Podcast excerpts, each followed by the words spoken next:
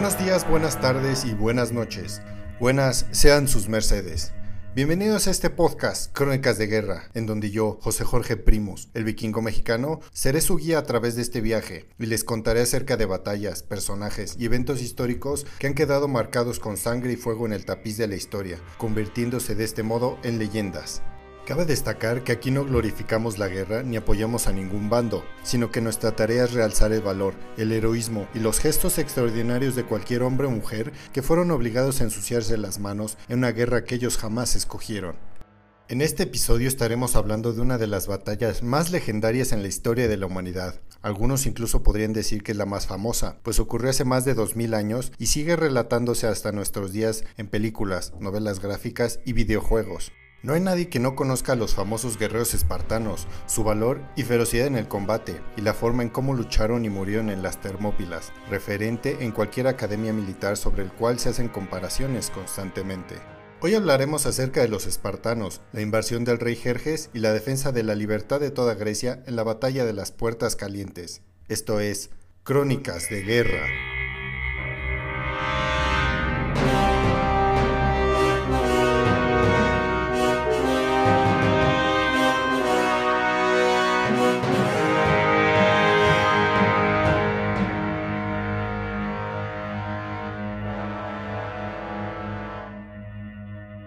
Esparta. ¿Qué más podemos decir acerca de los espartanos? Que son los soldados más rudos que alguna vez existieron, que eran una panda de presumidos, de machos amantes de otros machos, y que cualquier soldado en la historia de la humanidad quiere ser comparado con ellos. Los espartanos son muchas cosas más, y trataremos de hablar de suficientes para acrecentar un poco más su leyenda. Este relato que ha sido narrado millones de veces fue escrito originalmente por el padre de la historia, el sabio Herodoto, hace ya más de dos milenios, y nuestra intención en este episodio será el de no palidecer ante el relato original. Así que empecemos. Nos encontramos en el 480 a.C. El gran rey persa Jerjes llamó a su pueblo a la guerra y el gran imperio respondió al unísono formando al ejército más poderoso e inmenso que nadie jamás haya visto. Este ejército, que parecía ser infinito, de al menos 3 millones de hombres, bueno, si hemos de creerle a Herodoto, que pienso yo tal vez era como tu amigo, el que siempre le gusta exagerar demasiado las cosas cuando relata la vez donde según él peleó contra 30 ninjas y dos clones de Mike Tyson en aquel bar para defender a su novia. Esas son puras mentiras. Este número es poco creíble y los historiadores modernos calculan el volumen de aquel ejército a un máximo de 250.000 hombres, que para ese entonces eh, era una maldita barbaridad, algo jamás visto. Seguramente Herodoto tenía razón en decir que ese había sido el ejército más grande que nadie jamás hubiese ensamblado en ese entonces.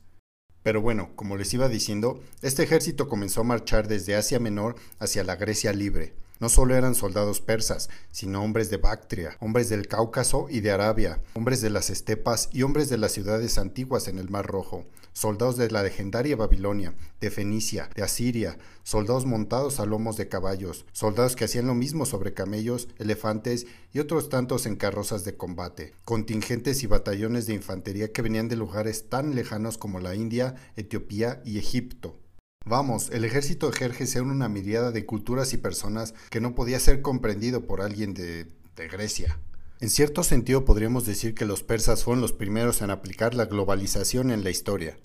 Jerjes, rey de reyes, rey dios de los persas y rey del mundo entero, tenía fijos sus ojos en Elas, nombre con el que los griegos se llaman a sí mismos y a su pueblo, para vengar la derrota que le habían infringido a su padre años atrás cuando su ejército invasor fue destrozado en la batalla de Maratón.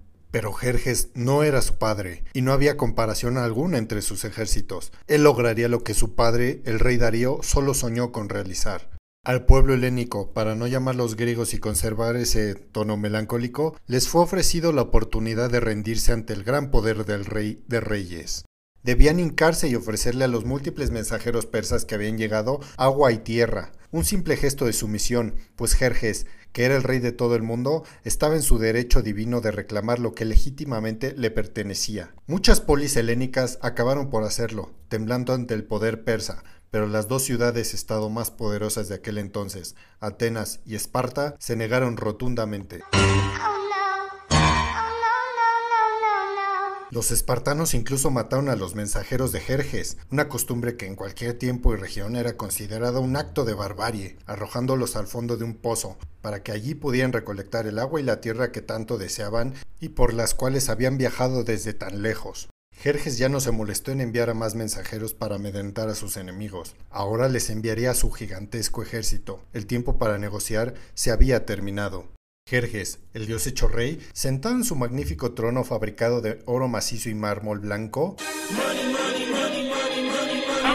Así es, este humilde rey de gustos caros se sentó en un risco en el paso del Helesponto, ahora llamado el estrecho de los Dardanelos, en la actual Turquía, y observó detenidamente cómo un puente construido con miles de embarcaciones persas servía para transportar de un lado a otro a su infinito ejército. Una hilera continua y serpenteante de hombres, bestias y armas tintineantes que se extendía desde los horizontes de ambos extremos. Pero en un principio, este puente, obra maestra de la ingeniería persa, fue destruido parcialmente por una tempestad, y Jerjes, de forma arrogante, mandó flagelar 300 veces al mar por las ofensas que éste había cometido en contra de su voluntad, y después decapitó a los responsables de aquella obra. Toda una chulada este rey Jerjes. Ya después de su berrinche, el segundo intento fue exitoso, y el ejército marchó durante siete días y siete noches para cruzar finalmente aquel puente. No había marcha atrás para ninguno de sus hombres. El momento de conquistar Elas había llegado al fin. Cabe destacar que ocasionalmente al buen Jerjes le emergía un lado poético. Cuando su ejército logró finalmente cruzar aquel puente, se echó a llorar y dijo, Es que me ha invadido un sentimiento de tristeza al pensar en lo breve que es la vida de todo ser humano. Si tenemos en cuenta que de toda esta cantidad de gente no quedará absolutamente nadie dentro de 100 años. Muy profundo y filosófico me salió este rey de reyes.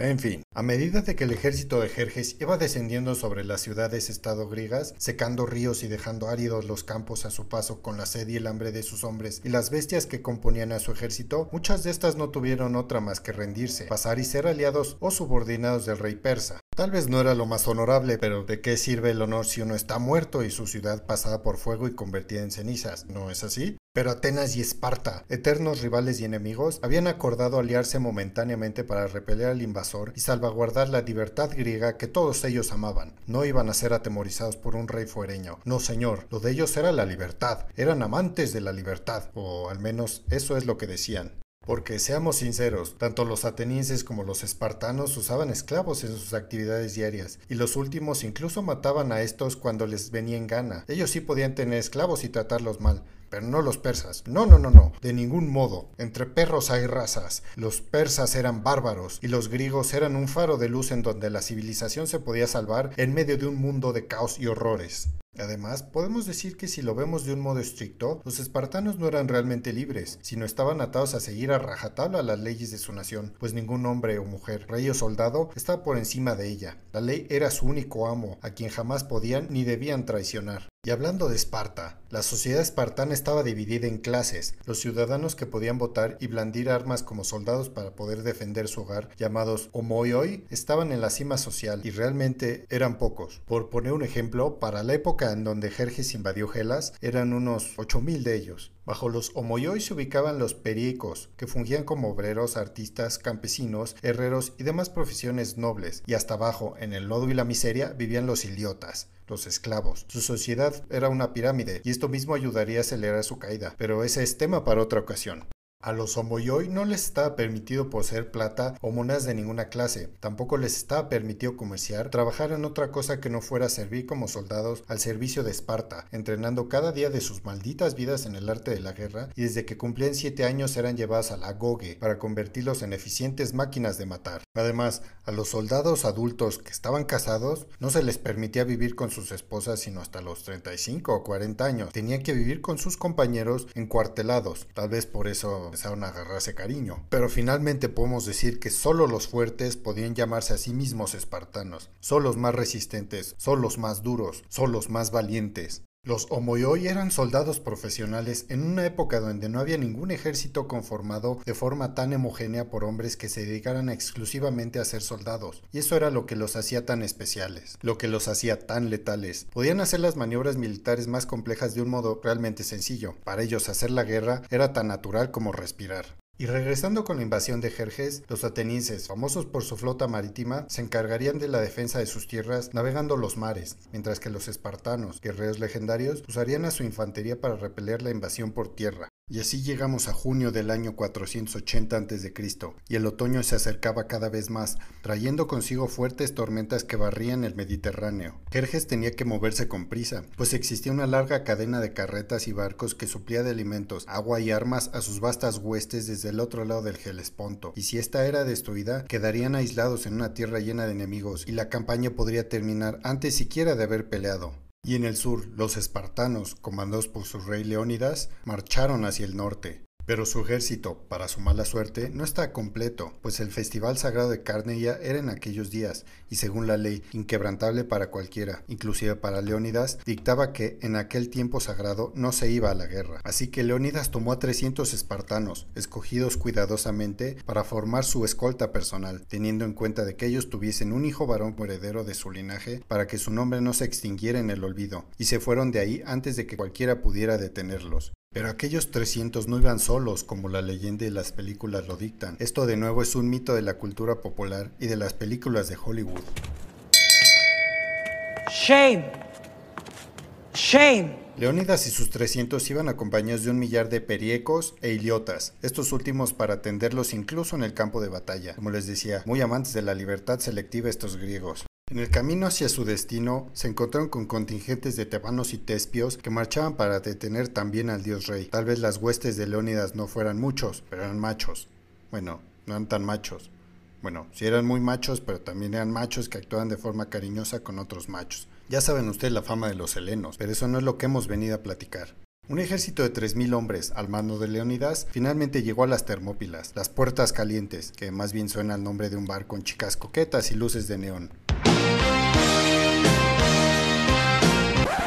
En fin, Leónidas había elegido aquel punto en específico para exaltar las virtudes y las tácticas de hacer la guerra de parte de los griegos y de ese modo superar al enemigo. Los espartanos luchaban en un bloque sólido e inamovible llamado falange, donde los hoplitas armados con lanzas de más de 3 metros y escondidos detrás de sus grandes escudos recubiertos de bronce, llamados soplones, el nombre de Oplitas, luchaban codo a codo, avanzando hacia el frente. Esta formación favorecía la fuerza bruta. Los Oplitas, enfundados en armadura pesada, acorazados hasta los dientes, con magníficos cascos corintios rematados por crines y penachos, lanzaban gritos y proferían maldiciones mientras se movían hacia el frente como una unidad impenetrable, como una pared de escudos y lanzas con sed de sangre persa. Mientras tanto, del otro lado, los persas llevaban lanzas más cortas, armas como espadas, dagas, arcos y flechas, con escudos ligeros de madera, incluso muchos de ellos solo vestidos con telas. Si los ponemos de un lado a otro, era como ver a un luchador peso mosca en contra de un peso pesado, aparte con armadura. Una lucha desigual, que los persas tenían la esperanza de contrarrestar con sus grandes números. Tal vez ellos eran más ligeros y débiles, pero solo un peso pesado no podría derrotar a 100 pesos mosca si estos se le abalanzaban al unísono. ¿O sí? En las puertas calientes, Leónidas apostó a su ejército.